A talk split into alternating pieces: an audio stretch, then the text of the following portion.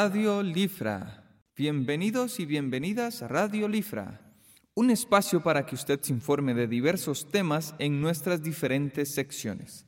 No se despegue, que ya iniciamos.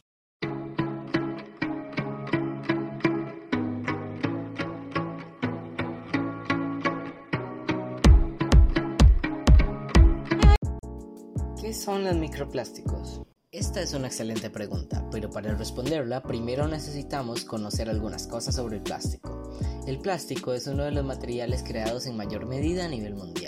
Esto debido a que es increíblemente versátil y resistente en comparación con el pequeño costo que conlleva hacerlo.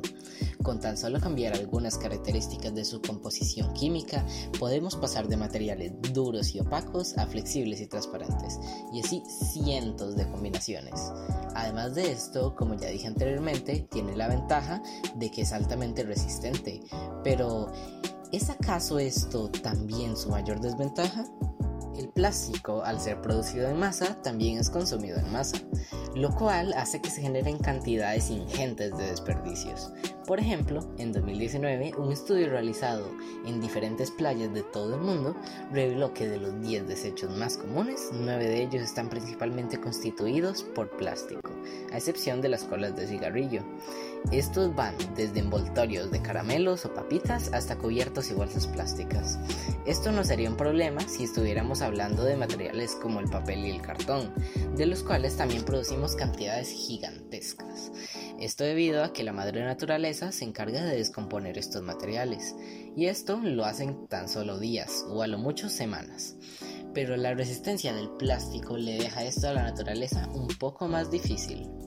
Pasamos de unos cuantos días con el cartón a décadas o incluso siglos con el plástico, lo que nos deja la única opción de hacer que estos materiales se puedan reutilizar, lo cual no se nos está dando muy bien que digamos. Las cantidades de plástico que se recogen anualmente en todo el mundo, aunque puedan parecer muy grandes, no son nada en comparación a los plásticos que ya hay en vertederos, ríos, océanos y mares. Pero esto no es todo, ya que luego de este plástico recogido, una gran parte es incinerada, lo cual no ayuda nada a reducir la contaminación medioambiental. Otra parte es reciclada, pero convertida en materiales de mucha menor calidad. Y lo poquísimo que queda logra ser reciclado correctamente. Esto de que tratemos con tan pocas cantidades no solo se debe a que ya no estemos dando abasto, sino también a que hay plástico que simplemente no podemos encontrar en ríos y océanos. ¿Cómo es esto posible? Aquí es donde entran los microplásticos, diminutos trocitos de plástico derivados de trozos más grandes, los cuales, si bien no pudieron ser descompuestos por la naturaleza, el sol y la gran fuerza del mar tuvieron otros planes. Los rayos ultravioleta del sol, sumados al oleaje marino, hacen que muchos de los plásticos que van por ahí flotando acaben dividiéndose en pedacitos cada vez más y más pequeños, pero siendo igual de resistentes. Estos microplásticos están presentes actualmente en todas las partes del mundo y ya no solo en los mares. Estamos hablando de que están presentes en productos cotidianos como sal, cremas, bebidas e incluso el agua que comúnmente bebemos. Y ahora surge la pregunta, ¿qué tan dañinos pueden llegar a ser estos microplásticos para nosotros y para la vida en general? Bueno, actualmente no se sabe con exactitud pero sabemos que algunos compuestos plásticos podrían considerarse tóxicos y nocivos, aunque quizá lo más peligroso de estos minúsculos trocitos de plástico sea la facilidad con la que el oleaje marino y las corrientes marinas pueden transportarlos, ya que normalmente llevan consigo enganchados seres vivos, normalmente microscópicos, los cuales al llegar a lugares lejanos y diferentes a sus ecosistemas podrían llegar a causar severos problemas en el funcionamiento de este mismo. Como pasa cuando se exportan animales a otros países diferentes al suyo, grandes plagas que desplazan a los nativos. Por el momento somos incapaces de lidiar con todo este plástico, pero al menos podemos hacer cosas para reducir drásticamente su aumento. Lo más importante sería tratar de evitar comprar todos esos productos de plástico innecesarios o que podamos reemplazar con opciones más duraderas y reutilizables, como los cubiertos de metal, evitando así los cubiertos plásticos. Además, si ya tenemos algo de plástico, tratar de reutilizarlo y si no podemos, pues podemos simplemente reciclarlo en lugares correctos para que no acabe formando parte de esos cientos de kilos de plástico que hay en el mar. Tenemos muchísimas opciones para reducir el impacto que tiene la producción de estos materiales. ¿Y tú también vas a ayudar? Muchas gracias por escuchar y recuerda que pronto podrás seguir aprendiendo.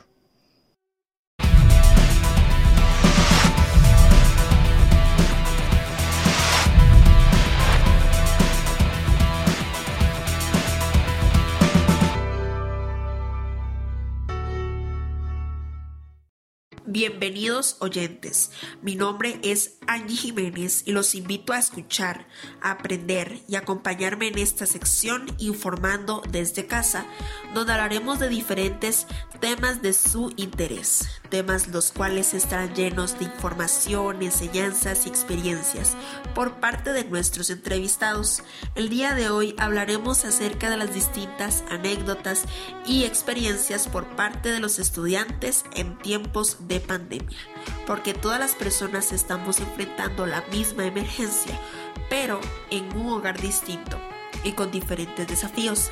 En esta ocasión tuve la oportunidad de entrevistar a dos estudiantes, Nicole Obando. Ella nos contó un poquito acerca de su experiencia y como primer pregunta, ¿qué fue lo primero que pensó o sintió cuando el gobierno nos envió a una cuarentena obligatoria? Lo primero que pensó fue que estaba bien hecho, ya que así podríamos evitar contagios de manera muy acelerada en diferentes puntos del país. ¿Qué tan difícil fue para ella enfrentar la emergencia en la cual estábamos empezando a vivir? Dice que era frustrante saber que habían casi 40 casos por día pero ahora es aún más preocupante porque cada día suben más y más los casos positivos. Al estar en casa todos estos meses, su mayor reto ha sido acoplarse a las clases virtuales y su mayor oportunidad ha sido comenzar a cultivar sus propios alimentos. ¿Cuál es su prioridad ahora? Salir adelante con las clases. Su prioridad es su familia. ¿Qué es lo bueno que destaca en estos tiempos difíciles? Que cuando necesitas algo los demás no dudan en ayudarte. Con respecto a la parte académica nos cuenta que al principio todo era un poco más ordenado, aún así ha logrado llevar a cabo sus estudios. ¿Qué es lo que más extraña de las clases presenciales? De ir al cole, ver y compartir con los compañeros. Dice que estar con su mejor amiga y comprender de mejor manera la materia impartida qué es lo que más extraña de la vida normal que llevaba antes. Nos dice que de hecho no es mucha la diferencia. Lo que sí se siente feo es el estar con miedo todo el tiempo. Para finalizar, cuando todo se empiece a normalizar, ¿qué es lo primero que quiere hacer al salir de casa? Nos dice que quiere ir a la playa, pero necesita más ver a sus amigos todos juntos.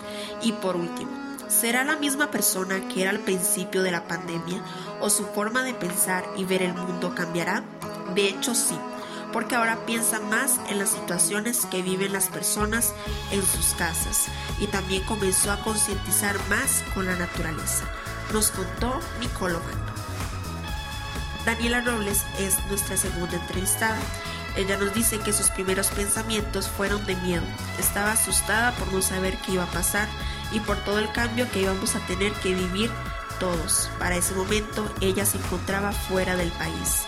Fue difícil en el sentido de que fue un regreso muy apresurado. Tuvo que alistar maletas de un día para otro, organizar sus cosas de trabajo que estaba haciendo allá, comprar un pasaje adicional al que ya tenía para su regreso y venir con el miedo de que en cualquier aeropuerto le dijeran que no podía viajar porque estaba cancelado el vuelo o las fronteras se encontraban cerradas. A nivel personal ha sido extremadamente difícil para ella. Ha sufrido de mucha ansiedad. Nos cuenta que vive con miedo constante de que algo malo le suceda a su familia y de que la situación empeore y todo Costa Rica caiga en una crisis más grande de la que ya estamos viviendo.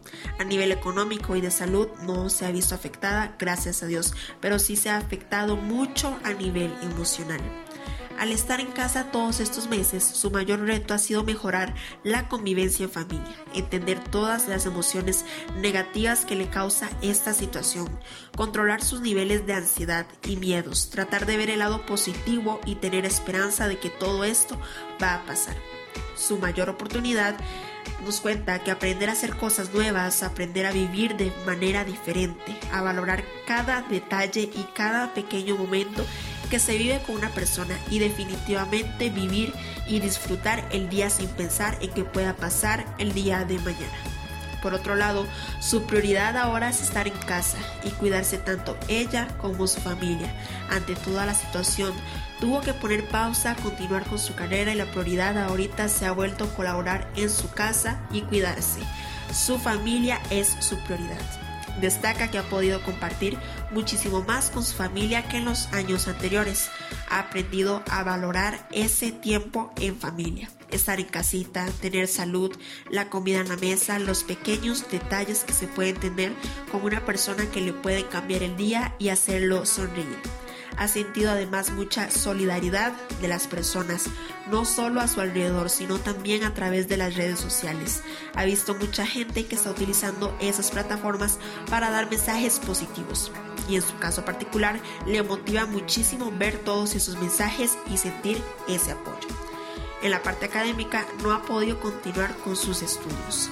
Lo que le faltaba para terminar era realizar su práctica profesional y dada la situación no ha sido posible realizarla, por tanto no ha podido finalizar sus estudios. Extraña mucho el compartir con amigos y compañeros, ver a los profes y en su caso particular estar en las cocinas de la universidad y hacer los diferentes platillos. Extraña mucho la vida social que llevaba antes, salir, divertirse, ver amigos, extraña mucho poder salir sin miedos y sin temor de enfermarse, poder abrazarse con los seres queridos y compartir con ellos. Para finalizar, ¿qué es lo primero que quiere hacer al salir de casa? Nos cuenta que lo primero que quiere hacer es ver y visitar a todos sus amigos y familiares, compartir con ellos y luego por supuesto continuar con su carrera para poder graduarse. Y como última pregunta, ¿será la misma persona que era al principio de la pandemia o su forma de pensar y ver el mundo cambiará? Ella nos dice que definitivamente no cree que todos hemos tenido que cambiar muchas cosas a través de esta pandemia y en lo personal ha tenido que aprender a cambiar muchas cosas de sí misma, a valorar muchas cosas y a pensar y caer en la realidad que el día de mañana vamos a entrar a un mundo diferente al que estábamos acostumbrados. Nos contó Daniela Robles.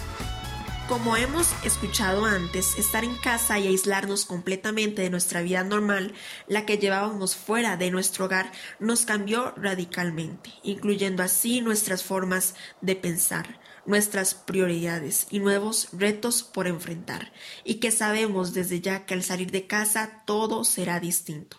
Agradezco a las personas que hicieron posible que esta sección informativa se hiciera escuchar por todos ustedes. Gracias a los entrevistados por sacar un ratito de su tiempo y responder a mi encuesta, para así poder contar su experiencia a través de cada una de sus respuestas.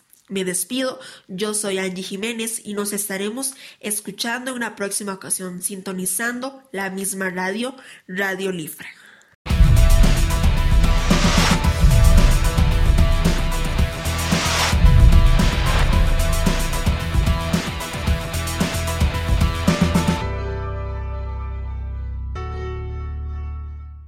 Hasta aquí nuestras secciones del día.